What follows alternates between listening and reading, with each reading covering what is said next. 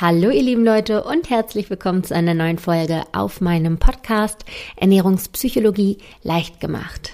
Mein Name ist Bastien und bevor ich heute direkt mit einem wunderbaren Interviewpartner loslege, möchte ich euch nochmal schnell meinen Kooperationspartner heute vorstellen. Dabei handelt es sich um meine alten Freunde von Koro. Und Koro hat gerade etwas ganz Neues im Sortiment, das ich heute auch direkt ausprobieren durfte und euch davon gerne berichte. Und zwar handelt es sich dabei um Schoko-Protein-Crunchies. Das ist quasi eine Mischung aus knusprigen Erbsenproteinflakes, die super hochwertig auch sind, also hochwertiges Eiweiß, Schokolade und knackigen Erdnussstückchen. Die Schokolade ist dabei auch vegan, das heißt, jeder Veganer darf da gerne auch mal probieren. Und die Schokolade ist eine dunkle Schokolade mit einem Kakaoanteil von 55 Prozent, also auch nicht so ganz süß, denn das ist auch nicht so meins. Also ich habe die Crunchies als sehr, sehr lecker empfunden und kann euch die sehr ans Herz legen. Wenn ihr da mal probieren wollt, dann bestellt euch die sehr gerne auf der Website von Coro. Die findet ihr auch direkt in den Show Notes. Und mit dem Code Ernährungspsychologie erhaltet ihr auch noch einen Rabatt von 5%. So, jetzt würde ich aber sagen, starten wir direkt ins Interview. Heute sitze ich nicht alleine vom Mikro. Es ist total schön, mal wieder mit jemandem hier zu sitzen. es ist tatsächlich erst mein aller, nee, nicht mein allererstes, mein zweites Live-Interview. Eins hatte ich schon mal zur Folge der Selbstliebe und heute sitze ich hier mit der lieben Janina Lemme. Vielleicht kennt der eine oder andere sie auch schon aus der kleinen Podcast-Welt. Sie hat auch einen Podcast, aber da kommen wir bestimmt auch noch drauf zu sprechen. Also, liebe Janina, erstmal tausend Dank, dass wir das hier zusammen bei dir übrigens, wir sitzen gerade bei ihr zu Hause, machen können. Und ja, herzlich willkommen. Ja, herzlich willkommen. Ganz herzlichen Dank für die Einladung. Ich freue mich total. Super gerne, genau. Wir kennen uns schon eine Weile. Irgendwie haben wir, ich glaube, auch über den Podcast uns kennengelernt, ne? Ich glaube, ja ja, irgendwie ist es ja auch alles eine, ja, ja. eine Bubble. Total. Und dann ist man sich auch mal über den Weg gelaufen. Ja. Und ja, inzwischen ist da schon eine Freundschaft draus entstanden. Super schön. Ja, wir haben tatsächlich auch eine relativ ähnliche Thematik. Also ähm, wir beschäftigen uns beide mit dem Ernährungsverhalten. Wir haben so verschiedene Schwerpunkte ein wenig, wodurch wir uns auch total schön ergänzen. Ja. Janina ist vor allem mit dem Thema emotionalem Essen vertraut. Das mhm. ist so ihr Steckenpferd. ähm, und genau, da dachte ich einfach, hey, sie passt perfekt rein. Also sitzt sie jetzt hier und ich würde mich freuen, wenn du dich einfach mal vorstellst, einmal ein bisschen von dir erzählst, wer du bist, was du machst, dass die Leute einen kleinen Einblick von dir bekommen. Okay. Ja, also momentan arbeite ich als Personal Trainerin und Ernährungscoach beziehungsweise Coach für Essverhalten ähm, und äh, ja, biete im Endeffekt einen, einen ganzheitlichen Ansatz an, wo man zum einen über die Bewegung betreut wird, äh, aber auch äh, quasi solche Stressthemen, um eben die emotionalen Komponenten beim Essen lösen zu können äh, und auch das Ernährungsverhalten selbst. Also es liegt ja nicht immer nur alles am emotionalen Essen, ähm, aber das ist quasi das, was ich so mache. Das ähm, Ernährungscoaching und Essverhalten, das gibt es auch einzeln. Man muss also nicht unbedingt Sport bei mir machen. und ich bin da so ein bisschen auch über die eigene Geschichte quasi hingekommen ähm, weil ich damit irgendwie Probleme hatte. Ich habe mich quasi in mein Studium gezwungen ähm, damals, als ich äh, immer wollte, also ich habe immer so Abnehmversuche und sowas gemacht. Ich war nie übergewichtig. Ich war immer irgendwie normalgewichtig, aber trotzdem unzufrieden mit meiner Figur und fand es irgendwie, naja, hier war es alles so ein bisschen weich und so mhm, was, wie man so an sich rummeckert. Äh, ihr Frauen da draußen kennt es bestimmt. Und äh, da wollte ich dann immer was gegen unternehmen, aber habe Diäten und sowas nie lange durchhalten können und war auch immer unsicher, was ist denn jetzt eigentlich richtig. Und dann bin ich studieren gegangen, äh, habe Bewegung und Gesundheit studiert und dachte, dann wüsste ich ja, was richtig ist und dann ähm, funktioniert das alles gut. Also wie ihr merkt, bisher ziemlich identische Geschichte. ja, und dann bin ich danach sogar Personal Trainerin geworden und äh, habe quasi äh, also und Ernährungscoach geworden und habe das Wissen weitergetragen, währenddessen ich aber dieses Thema bei mir selbst immer noch nicht gelöst hatte. Mhm. Also ich ähm, wusste jetzt theoretisch, was ich zu tun und zu lassen hatte, wenn man das überhaupt so sagen kann. Ähm, aber war immer noch nicht da, dass ich es tatsächlich auch so umsetzen konnte, dass ich mich dabei irgendwie frei gefühlt habe. Äh, und ja, das, das war kein gesundes Essverhalten. Und habe in der Arbeit mit anderen Menschen erst bemerkt, dass es nicht nur mir so geht. Und ich immer dachte, ich stecke in meiner eigenen Blase und ich bin halt zu undiszipliniert und ich bin irgendwie zu doof dazu, das jetzt irgendwie umzusetzen und ich müsste doch nur mal härter an mir arbeiten. Und als ich mit anderen Menschen zusammengearbeitet habe, habe ich festgestellt, ähm, nö, geht nicht nur mir so, sondern es gibt einfach so, so viele Menschen. Und so bin ich quasi immer tiefer in dieses Thema eingetaucht und habe mich erst dann angefangen, mit diesen Themen zu beschäftigen, mit dem emotionalen Essen, mit der Psychologie dahinter, was da eigentlich alles hintersteckt, ähm, was uns dazu drängt, überhaupt irgendwie mehr zu essen, als wir zum Beispiel essen, bis wir satt sind. Also darüber hinaus, wenn wir darüber hinaus essen. Ja. Ähm, oder dass es irgendwie bestimmte Situationen gibt, in denen wir immer irgendwelche speziellen Nahrungsmittel essen wollen oder so. Warum einfach dieser Drang da ist, das habe ich bis dahin nicht verstanden. Und da bin ich dann so auf die Suche gegangen. Ja. Also das heißt, es hat bei dir auch eine Weile gedauert, dass du für dich selbst erkannt hast, hey, ich bin nicht nur undiszipliniert und äh, esse manchmal zu viel, einfach weil ich mich nicht unter Kontrolle habe, sondern hey, da steckt etwas dahinter, da ja. ist vielleicht ein tieferer Grund, ja.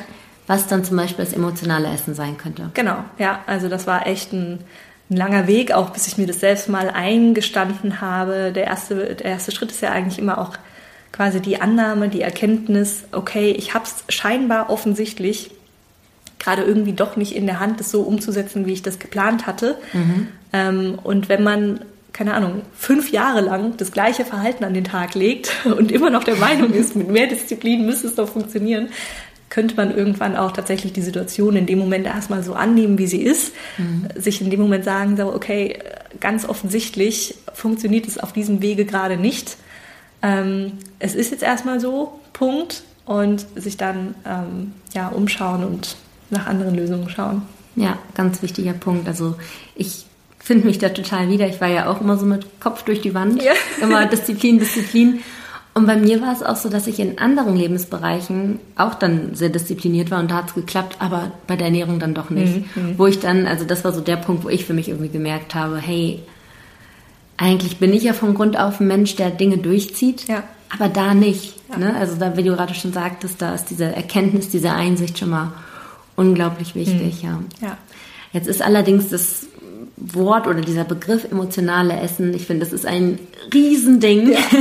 da steckt ganz, ganz viel hinter. Ähm, kann man das so ein bisschen definieren oder abgrenzen, wenn mhm. da jetzt ähm, jemand zuhört und vielleicht sich gerade denkt, okay, irgendwie finde ich mich da auch gerade total wieder bei den Erzählungen.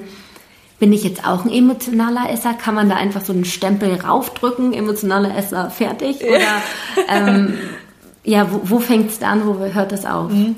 Ähm, ich versuche mal so ein bisschen, ein bisschen grob einen Rahmen zu geben. Ähm, kein Anspruch auf Vollständigkeit an dieser Stelle. ähm, aber wobei man das ganz gut merkt, ist zum Beispiel, wenn man in so eine Situation kommt, dass man essen möchte und dann auch isst, aber irgendwie das Gefühl hat, man wird nicht satt der Bauch tut eigentlich schon weh. Ähm, es ist auf jeden Fall von der Menge schon genug drin, so dass man definitiv keinen Hunger mehr hat. Körperlicher Hunger ist nicht mehr zu spüren, aber man will einfach weiter essen. Man, man ist nicht satt. Das ist so äh, eine, ich sage mal, typische Situation von so einem typischen emotionalen Essanfall. Ähm, aber nicht nur diese Essanfälle sind tatsächlich auch emotionales Essen, sondern es kann schon ganz im Kleinen sein. Es kann auch sein, dass, äh, weiß ich nicht, wenn man auf der Arbeit ist und ähm, es ist gerade irgendwie viel, viel Stress da und ähm, irgendein äh, Klient oder wer auch immer ähm, stellt einem eine kleine Praline dahin und man greift ganz unbewusst zu dieser kleinen Praline. Auch das kann potenziell emotionales Essen sein, äh, weil in dem Moment der Körper offensichtlich irgendein Bedürfnis hat.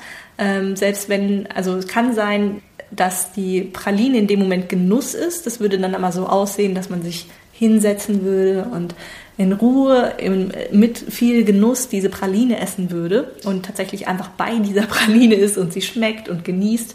Mhm. Äh, und in dem Moment, wo man sie einfach so schnell runterschlingt, ähm, war der Zweck ganz offensichtlich nicht der Geschmack und der Genuss, sondern es war irgendwie ein anderer Zweck dahinter, irgendein anderes Bedürfnis.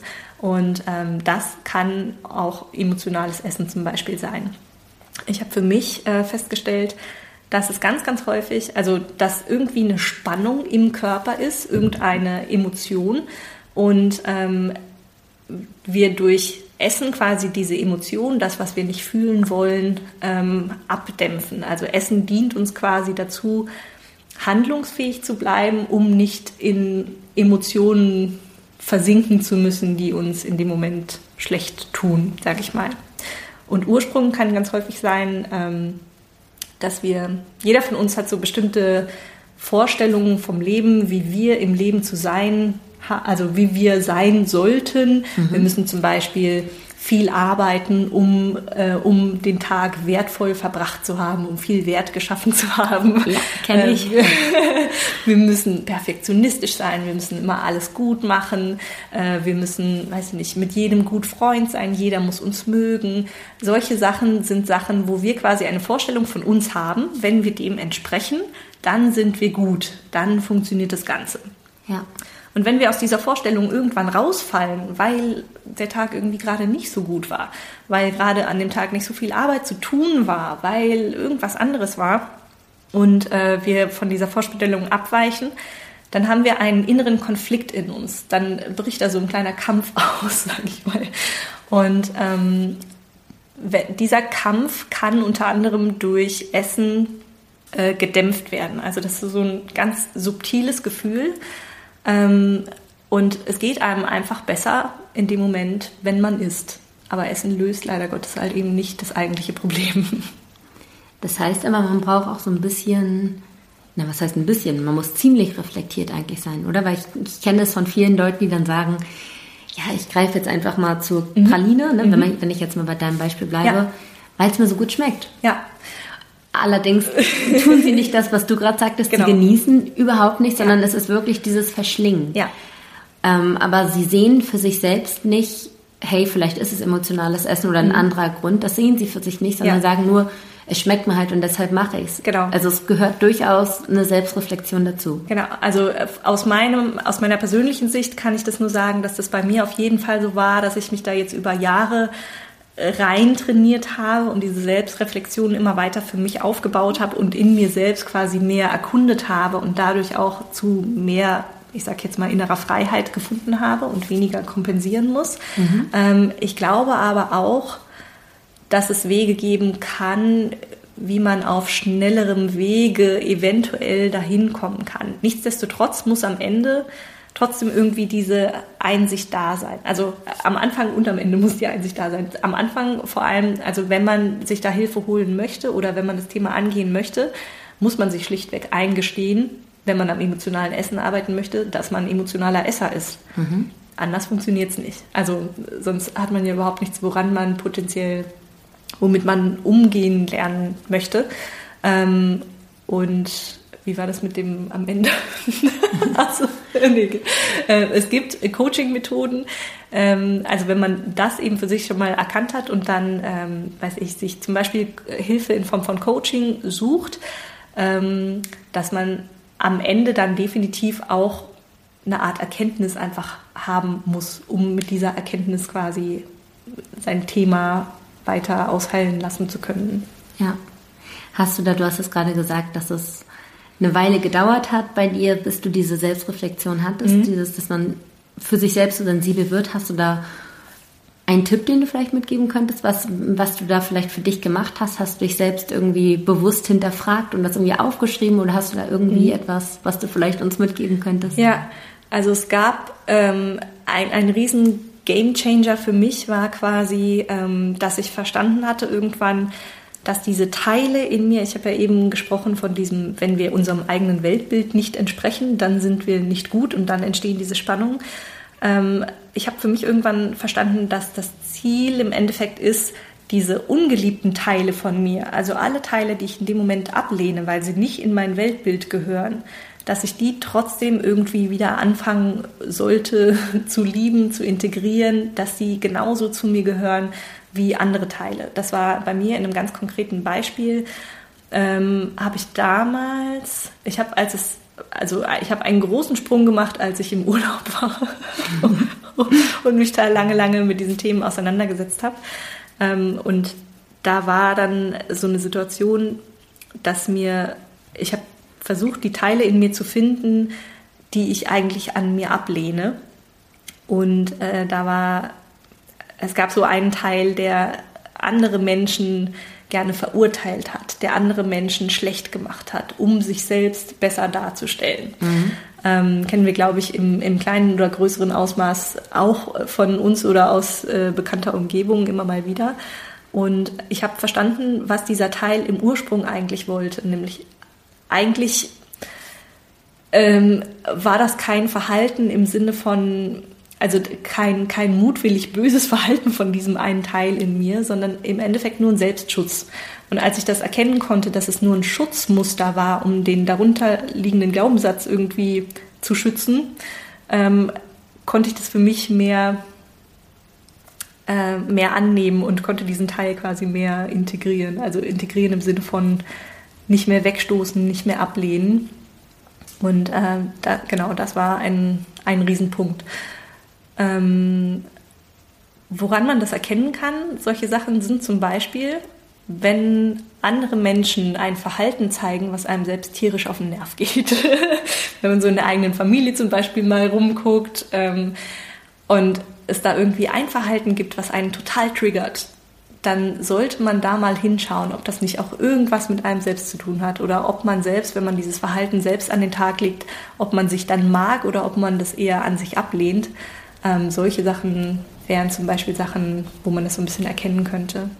Aber ich habe auch festgestellt, alleine die Erkenntnis ähm, reicht auch nicht unbedingt. Also das war bei mir ein enorm langer Weg und alleine das zu erkennen dauert schon recht lang und ich bin momentan enorm auf der Suche nach Mitteln und Wegen, wie man da einfach wesentlich schneller rankommt, weil den Prozess, den ich gerade beschrieben habe, der ist zum einen sehr kompliziert und zum anderen dauert der unglaublich lange, bis da tatsächlich Dinge heilen können, also ursprüngliche Wunden ausheilen können. Hm. Jetzt gibst du mir hier schon fast die perfekte Überleitung zur nächsten Frage. Also das heißt, wir haben jetzt erstmal so ein bisschen definiert, was ist emotionales Essen, dass mhm. Leute sich vielleicht ein bisschen wiedererkennen. Wie gesagt, das ist ein unglaublich großes Feld, auch eine unglaubliche Diversität in der Intensität. Absolut. Also einige ähm, reagieren da oder haben auch eine ganz, ganz stark äh, intensive Geschichte, wo es absolut festzumachen ist, okay, das ist ja bei einigen wiederum gar nicht so. Die, ja. ne, wo es dann vielleicht auch ein bisschen schwerer ist für sich zu erkennen, ah, okay, das kompensiere ich eigentlich mhm. damit. Also genau, da gibt es, sag ich mal, jetzt wahrscheinlich nicht so die fünf Sachen, diese Checkliste, wo man sagt, ja, ja, ja, okay, ich bin emotionaler Esser, ja. sondern einfach, dass man sich da mal selbst ein bisschen reflektiert und merkt, ist es gerade wirklich körperlicher Hunger oder nicht? Wenn das nicht, was sowieso, steckt dahinter? Genau, das ist sowieso so ein Hauptpunkt. In dem Moment, wo man körperlichen Hunger überhaupt wieder spüren lernt, mhm. kann man das ja auch schon viel, viel besser unterscheiden. Also wenn man körperlichen Hunger spürt und dann tatsächlich auch in den Körper fühlt, okay, da fühlt sich das so an, da fühlt sich das so an, dann ist es körperlicher Hunger, ja. dann kann man den emotionalen Hunger auch schon viel, viel besser einfach davon ähm, unterscheiden. Und was man auch machen kann, wenn man gerade irgendwie das Gefühl hat, dass man jetzt äh, schnell emotional oder dass man jetzt schnell essen muss und in so eine Art Essanfall irgendwie gerät oder einfach jetzt richtig Bock hat auf Essen. ähm, da kann man ja mal versuchen zu schauen, ob man das Ganze etwas abbremsen kann, etwas abmildern kann ähm, und mal hinzufühlen, ob da irgendwas sich komisch anfühlt, wenn man jetzt damit aufhören würde. Mhm. Ähm, und schon allein das ist in vielen Fällen schon nicht mehr machbar, dass man da überhaupt hinhören kann. Und da weiß man dann eigentlich schon, okay, das war jetzt eigentlich kein körperlicher Hunger, sondern in dem Moment, wo ich schon nicht mehr schaffe, groß hinzuhören oder ich höre hin und es fühlt sich einfach irgendwie scheiße an und ich will essen, damit es sich nicht so kacke anfühlt, warum auch immer, was da schlummert, ja. ähm, weiß man schon, okay, irgendwie haben da Emotionen auf jeden Fall noch was mitzureden. Ja, sehr cool. Wir sind natürlich alle emotionale Wesen. Ne? Also ja. irgendwo treiben uns Emotionen natürlich alle an. Jetzt kennen wir aber alle irgendwo die eine Freundin, die natürlich auch ihre Up and Downs hat, ne? keine Frage. Aber die kompensiert das gar nicht mit dem Essen. Ja, ja. Während wir uns selbst dabei ertappen, dass wir uns äh, entweder den Klassiker Schokolade reinpfeifen oder auch was ganz anderes, ganz egal. Ähm, kannst, kann man das so pauschal sagen, weshalb einige Leute zum emotionalen Essen oder zum emotionalen Esser werden, während andere Leute in den gleichen Situationen überhaupt nicht das Essen in Erwägung ziehen. Äh, ich glaube, das kommt auch wieder auf die Erfahrungen drauf an, äh, die wir gemacht haben. Also diese inneren Spannungen tragen wir, glaube ich, alle in gewisser Art und Weise in uns, weil wir glaube ich, alle noch nicht erleuchtet sind. Oder zumindest die meisten von uns. Und wir haben einfach nur andere Strategien, damit umzugehen. Ähm, der eine stürzt sich in seine Arbeit und wird zum Workaholic. Äh, dann gibt's ja auch andere klassische Süchte wie Alkohol, Spielsucht, was auch immer. Ähm, Handysucht ist momentan auch absolut im Trend. Mhm. ähm, oder auch Sportsucht. Also es gibt verschiedene Arten und Weisen, wie man das Ganze kompensieren kann, wo man quasi immer wenn man merkt, man hat eigentlich nicht die Wahl, irgendwas zu tun, sondern man wird innerlich gezwungen, irgendwas zu tun, ja. dann hat man quasi so eine Strategie für sich rausgefunden, wo man weiß, okay, äh, das ist wahrscheinlich das, wie ich irgendwie diese Emotionen kompensiere. Warum das jetzt bei dem einen tatsächlich das Essen ist und bei dem anderen, keine Ahnung, Kokain, mhm. ähm, kommt, glaube ich, darauf an, was für Erfahrungen man in der Vergangenheit gemacht hat. Und ich glaube, sehr, sehr viele von uns äh, sind emotionale Esser, weil wir mit Essen natürlich auch unser ganzes Leben komischerweise in Kontakt sind und ähm, eventuell auch schon früh gelernt haben, dass man mit Essen Heimat und Wärme und vielleicht auch Geborgenheit in der Familie ja. oder irgendwas verbindet. Also je nachdem, was da für Verbindungen sind oder auch, es gibt auch so klassische Sachen wie, äh, dass man die Schokolade kriegt, wenn man Geburtstag hat oder wenn man äh, in der Schule gute Noten geschrieben also hat. ein bisschen oder, darauf konditioniert. Genau, ist. das wäre jetzt eher so die Konditionierungsschiene, genau. Und ähm, viele, also es gibt auch emotionale Esser, die irgendwann keine emotionalen Esser waren, aber emotionale Sportfreaks, bei denen ist einfach nur eine Verschiebung passiert. Und ähm, die haben irgendwann quasi den Kampf umgestellt auf ja. zum Beispiel Sport und kämpfen jetzt aber genauso innerlich, aber kompensieren das äh, mit Sport. Und ähm, ja, warum das jetzt wie genau bei wem entstanden ist, hat bestimmt äh, diverse Ursachen, aber ich glaube, es hat viel mit Erfahrung zu tun, wo wir einfach die, die meiste Erfahrung gemacht haben, dass wir die besten Gefühle dabei irgendwie kriegen oder vielleicht unserem Weltbild eher entsprechen. Ja, genau, das sehe ich genauso. Also definitiv Erfahrung oder Erziehung, ja. Umfeld, Vorbilder, Eltern. Ne? Wie sind die Eltern damit umgegangen? Absolut. Was hat man vorgelebt bekommen? Ja. Und definitiv auch Verfügbarkeit. Und deswegen ja. glaube ich, dass Essen da immer ein großes Ding ist, weil ich persönlich kenne jetzt keinen Kontakt, der mir schnell Kokain besorgen könnte. Kann dir da was Essen weiß ich, wo ich ihn ja, herbekomme. Ja, ne? Deswegen, also glaube ich, dass die Verfügbarkeit auch noch eine Riesenrolle spielt, mhm. weshalb das Essen einfach ähm, da mit Nummer eins ist und halt auch super gemütlich. Ja. Sport ist schon wieder irgendwo ein Aufwand. Genau. Essen ist ja gleichzeitig auch noch etwas sehr Gemütliches, einfach erreichbar. Deswegen denke ich, dass da das emotionale Essen auf jeden Fall ähm, aus diesem Grund etwas ist, was viele Leute betrifft. Jetzt ist es natürlich so, wir haben vielleicht erkannt, wir sind emotionale Esser. Vielleicht nicht immer, vielleicht passen wir nicht in dieses komplette Raster rein, aber wir merken, hey, irgendwas treibt uns da an. Wir sind manchmal wie fremdgesteuert. Jetzt kommt natürlich die Frage der Fragen, äh, wo jeder sich natürlich die Antwort wünscht. ähm, es geht um den Umgang damit. Die Lösung, die wir alle haben wollen, die aber bisher glaube ich, zumindest nicht, dass ich weiß, die noch niemand, nie jemand richtig gefunden hat. Ne? Also ich sag mal so schon mal vorweg, es gibt natürlich nicht die eine Lösung für uns alle, aber dennoch gibt es Lösungsansätze. Ja. Und ich weiß, dass die Janina da ganz viel am rum, rumprobieren und rumexperimentieren ist und unheimlich viele Fortbildungen macht, ähm, auch teilweise ganz ausgefallene, für mich zumindest in meiner Wahrnehmung ausgefallene Strategien. Ja. Und das finde ich unglaublich spannend. Ähm, da mal so einen Einblick zu bekommen. Möchtest du uns da mal so ein bisschen verraten, was so deine Versuche bisher schon waren, deine Ansätze, womit du dich da auseinandersetzt, das emotionale Essen quasi ein ja. für alle Mal in den Griff zu bekommen. Ja, sehr gerne. Also alle Zettel rausholen, der Fünf-Schritte-Plan. schön wär's, schön wär's. Äh, leider Gottes kein Fünf-Schritte-Plan. Ähm, ich bin tatsächlich ja immer weiter auf der Suche ähm, danach, wie man diesen emotionalen Ursprung irgendwo heilen kann. Mhm. Ähm, und habe am Anfang ähm, viel mit, ich sag mal, klassischem Coaching gearbeitet, dass ich versucht habe, die Bewertung so ein bisschen rauszunehmen und zu gucken, okay, wo sind äh, Ressourcen.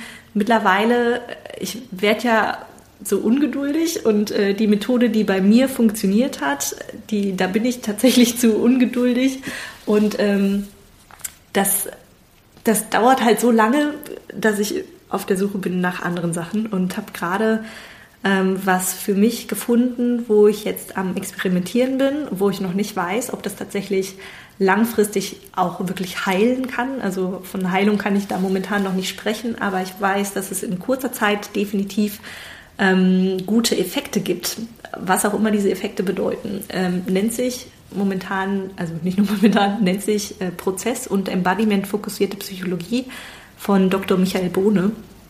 Und ähm, das ist eine Methode, Vielleicht kennt der ein, ein oder andere von euch da draußen diese Klopftechniken, ähm, wo man irgendwie emotionale Spannungen beklopft und das Ganze dann so ein bisschen abgemildert wird. Und ich hatte das am Anfang sehr negativ irgendwie auf dem Schirm im Sinne von äh, Symptomabschwächung.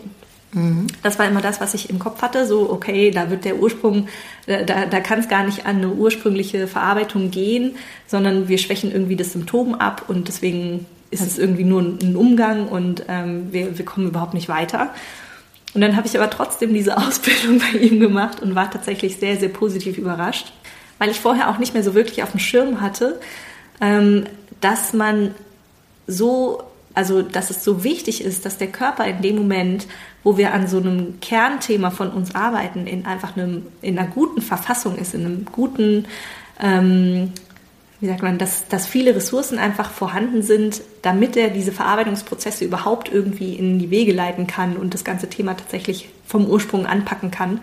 Und ähm, ja, durch dieses Klopfen kann eben tatsächlich die, der, die Emotionalität in dem Moment runtergeregelt werden und dann geht es aber an das eigentliche, an die eigentliche Sache, an die eigentliche Coaching-Methode, mit der man dann quasi hinschauen kann, warum hält man so arg an diesem Thema fest?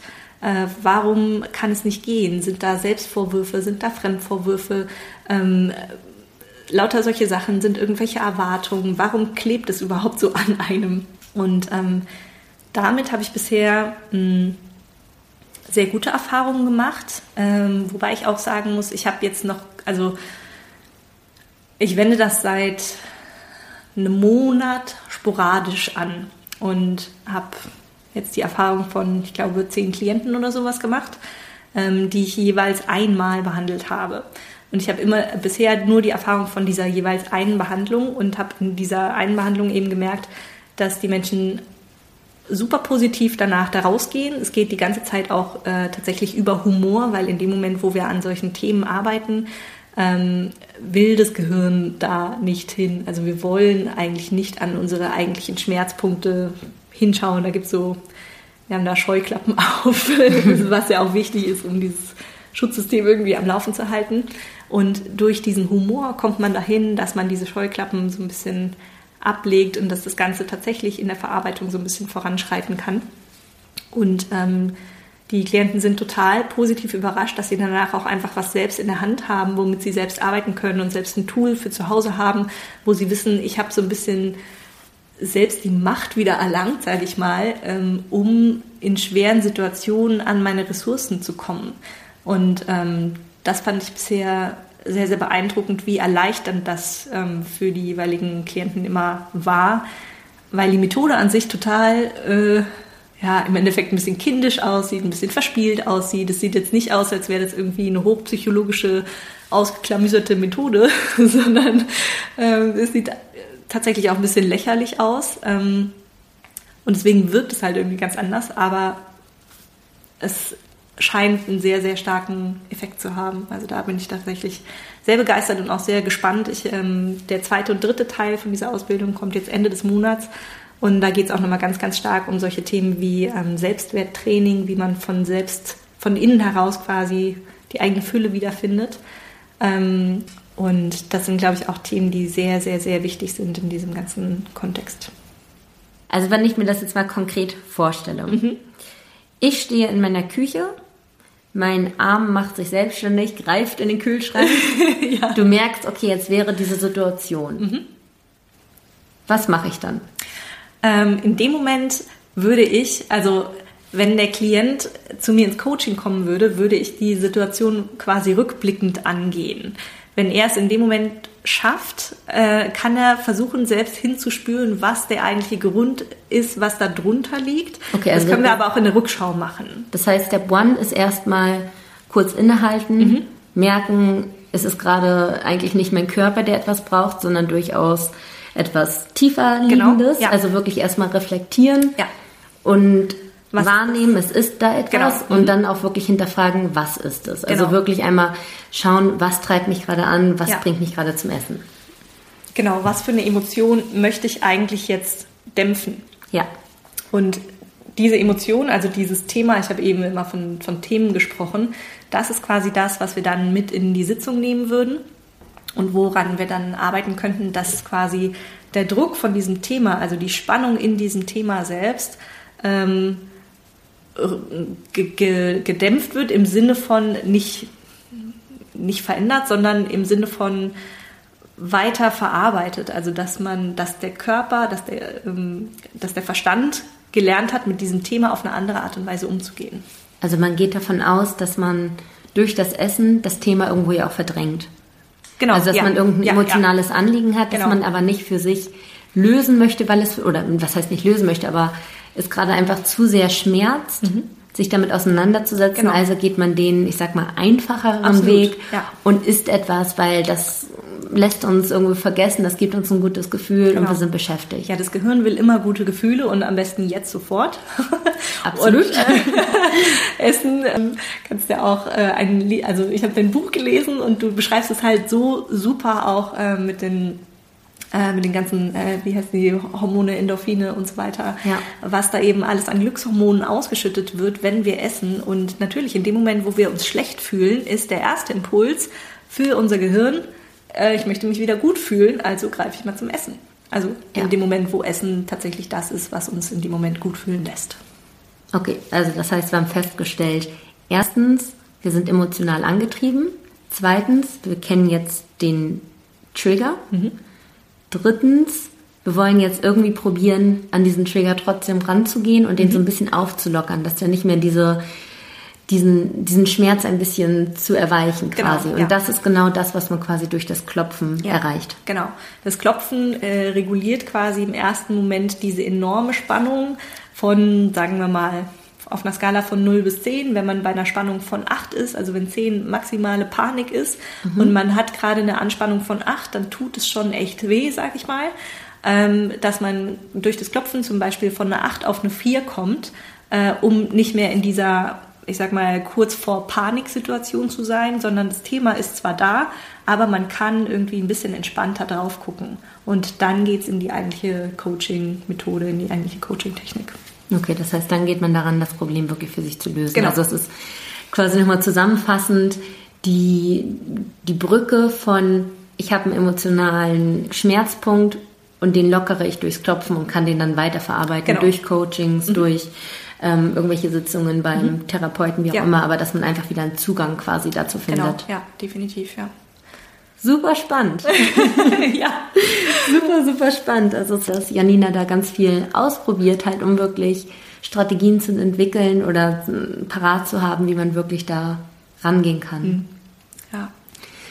Du hast ja auch schon vorher einiges anderes ausprobiert, wo du schon sagtest, okay, das dauert mir zu lange. Mhm. Hast du da auch noch so ein paar Dinge, wovon du uns so berichten könntest? Weil ich meine, das eine klappt für den, das andere für den anderen. Mhm. Ne? Dass man da vielleicht mal so ein bisschen.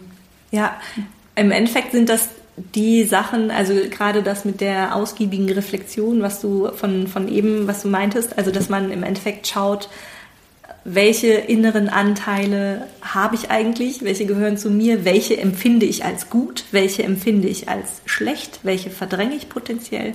Das mhm. ist aber tatsächlich nicht einfach auch, ähm, also wenn ich jetzt hier so darüber spreche, äh, ich glaube, das würde zu mehr Verwirrung wahrscheinlich stiften, als, als dass es jemandem helfen würde, weil das tatsächlich ein, äh, ein recht weiter oder ein recht äh, langer Weg ist, mhm. ähm, weil es auch darum geht, nicht nur diese Teile ähm, irgendwie zu finden oder zu zu schauen, eben was ist da und was verdränge ich potenziell, sondern auch die, diese eigentliche Integration, also dass man einen liebevollen Blick zu, äh, dahin entwickelt, äh, dass man sie nicht mehr ablehnt und wie man sie äh, wie man sie quasi wieder mit einbaut in das eigentliche Selbst und tatsächlich auch das, was deren Schmerz ist, ähm, wie man das Ganze verarbeitet, äh, das wäre ein bisschen zu aufwendig.